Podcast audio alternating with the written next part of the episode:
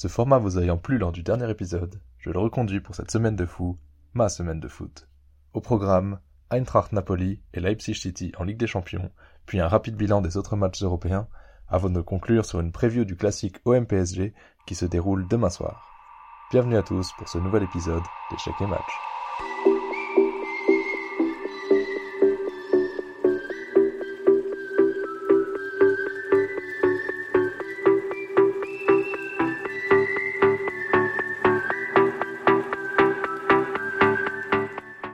Mardi soir, il fallait choisir entre Real Liverpool et Francfort Napoli.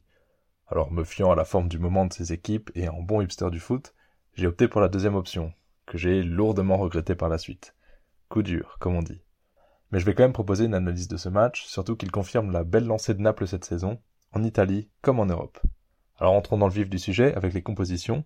Francfort se plaçait en 5-4-1 en défense et en 3-4-2-1 en attaque, face au 4-3-3 classique napolitain.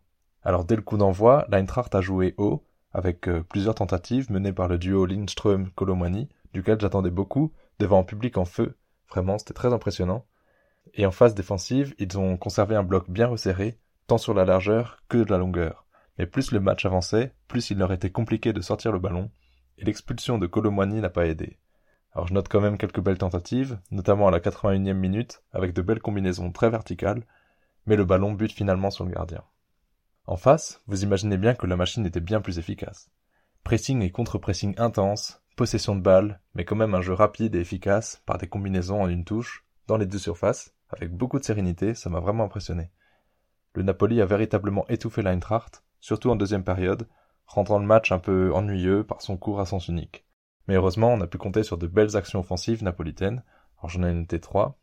D'abord, l'action qui mène à un penalty pour Naples, alors on a le milieu du Napoli, Anguissa, qui aspire la défense allemande, permettant à ses coéquipiers de prendre la profondeur. Le ballon heurte le poteau, mais revient sur Osimhen, qui tente de le reprendre, mais subit une faute grossière. S'ensuit un penalty, tiré par le fameux géorgien Kvaratskhelia, mais Kevin Trapp réalise une super parade. Ensuite, j'ai noté le premier but, forcément, à partir d'une récupération basse, qui donne une action dangereuse grâce à la vitesse de Lozano, qui centre pour Osimhen et qui crucifie le gardien. Il remet même une couche dans la foulée, mais le but est annulé pour hors-jeu. Enfin, le deuxième but provient d'une incroyable combinaison dans les espaces ouverts par l'appel d'Ozimen, et Guevara remet alors en arrière pour Di Lorenzo avec un délice de talonnade, il n'a plus qu'à la mettre au fond. Alors pour faire un bilan rapide, euh, Naples a déroulé, vraiment, avec un Anguissa très en forme au milieu, et la paire Guevara-Ozimen, qui terrorise l'Italie, bah, elle semble prête à terroriser l'Europe. En face, je dois dire ma déception pour la prestation de Randall Colomwani, que je regardais attentivement, et qui au début m'a impressionné par sa grande sérénité devant le but adverse, mais qui ensuite a eu beaucoup de mal à exister. Mais Randall, c'était pas une raison pour faire cette semelle grossière qui t'a valu rouge. Mais si tu nous écoutes, sache qu'on t'aime quand même. Ah, et je rappelle que pendant ce temps, le Real a signé une nouvelle masterclass en Ligue des Champions, et l'a emporté 5-2 à Anfield, alors qu'il était mené 2-0 au bout de 15 minutes de jeu. Donc voilà un peu pourquoi je regrette mon choix de match. Le lendemain, je n'ai pas hésité, je voulais absolument voir City en Ligue des Champions avec sa nouvelle arme ultime, savoir Erling Haaland. Mais encore une déception ce soir-là, car impossible de trouver une chaîne à laquelle je suis abonné pour regarder le match, ni en France, ni ailleurs. Bon, mon streaming sur Twitter n'était pas de grande qualité, mais j'ai quand même pu suivre la rencontre. Pour les compos, il faut surtout noter que les deux équipes se sont présentées sans leur mettre à jouer au coup d'envoi. Euh, Kevin De Bruyne pour, le, pour City et Christopher Nkunku pour Leipzig. Alors on va tout de suite se lancer dans le match avec une prestation citizen en demi-teinte. Certes, ils ont confisqué le ballon immédiatement, et ils arrivent à bien reprendre les seconds ballons et de manière générale ils récupèrent le ballon très haut. Le premier but est d'ailleurs obtenu ainsi avec une récupération haute de Grealish qui passe pour Gundogan qui lui-même délivre une passe décisive à Marez plein axe et donc qui rappelle ici qu'il est le roi de la Ligue des Champions pour City. Mais j'ai pas constaté de score effect, chaque équipe a continué à appliquer son plan de jeu avec discipline. En deuxième mi-temps, City a relâché la pression et Guardiola n'a fait aucun changement, j'étais très surpris, malgré un banc ben, plus que luxueux pour son équipe. Leipzig a, comme à son habitude, tenu un jeu très vertical grâce à des combinaisons rapides. Euh, l'équipe allemande pressait un peu, partant d'un bloc bas compact qui coulisse bien, pour essayer de faire mal en contre-attaque. Si les Allemands n'ont présenté aucun danger en première mi-temps, cela a changé en seconde, avec euh, d'abord des occasions manquées, comme celle vendangée par Hendrix, seul face au gardien à la 54e.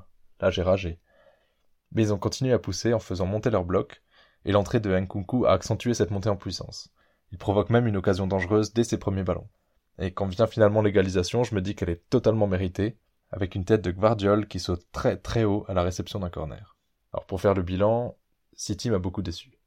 Elle s'avance comme le favori à la victoire finale, mais a ronronné, restant dans un faux rythme en seconde période.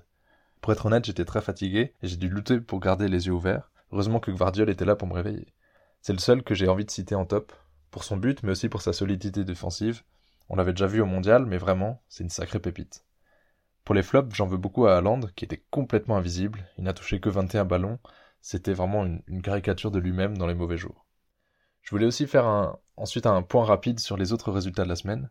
Alors j'ai déjà, évoqué euh, Real Liverpool. Alors n'hésitez pas à écrire vos proches qui supportent le club anglais, parce que vraiment ils auront besoin de soutien. L'autre match de la semaine, c'était le, le, retour de Manchester United-Barça, qui s'est soldé, comme je m'y attendais, par une victoire mancunienne. Le Barça n'étant toujours pas assez tueur, avec un Lewandowski qui passe décidément à côté de tous ses grands matchs ces derniers temps. Enfin, rappelons la situation critique du football français en Europe. Au début de la semaine, je voyais déjà Nantes faire un exploit face à la Juve, Rennes et Monaco se qualifier assez logiquement. Au final, euh, Di Maria a pulvérisé Nantes avec un triplé 3-0, et Rennes et Monaco se sont chacun inclinés au tir au but. Mais je prépare un épisode sur cette incapacité des clubs français à performer en Coupe d'Europe. Et en attendant, ben, on est tous derrière Paris en C1 et Nice en C4, nos derniers représentants. Pour finir cet épisode, je vous propose une preview du match le plus attendu de la saison en Ligue 1, le classique OM-PSG, qui revêt plein d'enjeux cette année. En effet, certains le voient comme une finale de Ligue 1 avant l'heure, entre les deux leaders. En cas de victoire, Paris prend 8 points d'avance et s'assure quasiment le titre, alors qu'une défaite parisienne profiterait non seulement à Marseille, mais également à toutes les équipes qui rêvent du titre cette saison, à savoir Monaco, Lens et Rennes notamment. Seulement, Paris arrive sans certitude. Après une élimination en huitième de finale de Coupe de France par l'OM, une défaite au parc contre le Bayern en Ligue des Champions et une victoire qui reste au goût amer face au LOSC, ponctuée notamment par la sortie sur blessure de Nuno Mendes et de Neymar. Et justement, de nombreux absents sont à déplorer pour les deux équipes. Paris se présente sans Neymar, mais également sans sa paire de latéraux titulaires, Nuno Mendes et Hakimi. En face, Marseille devra compter sans sa charnière centrale si efficace, Samuel Gigot et Chancel Bemba. Et donc les, les clés du match commencent euh, donc par savoir comment pallier ces, ces, absences de taille. Alors du côté parisien, euh, on sait que Warren Zairemri a été testé au poste de piston droit. Alors bon, je pense que ça peut être intéressant pour dépanner, comme Kamavinga l'avait fait en tant que latéral de gauche pendant la Coupe du Monde. Alors ça reste crédible si Paris se présente avec une défense à 3, comme ça avait été essayé en début de saison, avec Kimpembe, qui est de retour de blessure, Marquinhos, toujours en perte de confiance, et Ramos, en déficit physique. Décidément, c'est pas très rassurant. Pour les Marseillais, nous verrons sûrement Rongier descendre d'un cran pour intégrer une défense à 3 également, derrière un entrejeu Verretou-Gendouzi. Alors la, la, clé du match repose dans, dans, le pressing marseillais et la capacité des Parisiens à résister et à relancer proprement dans l'âpre bataille de l'entrejeu. Mais je pense que le match aura, une, aura toute autre physionomie que le dernier classique, puisque Mbappé est de retour en très grande forme, donc le combat décisif aura lieu du côté gauche parisien. Alors à voir maintenant comment les Marseillais essayeront de le contenir. Bon, mon petit prono, c'est une victoire de Paris ou un match nul, avec un but au moins de, de Kylian Mbappé.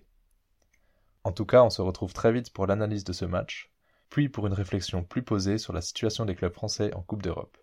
D'ici là, prenez soin de vous et à très vite sur Échec et Match.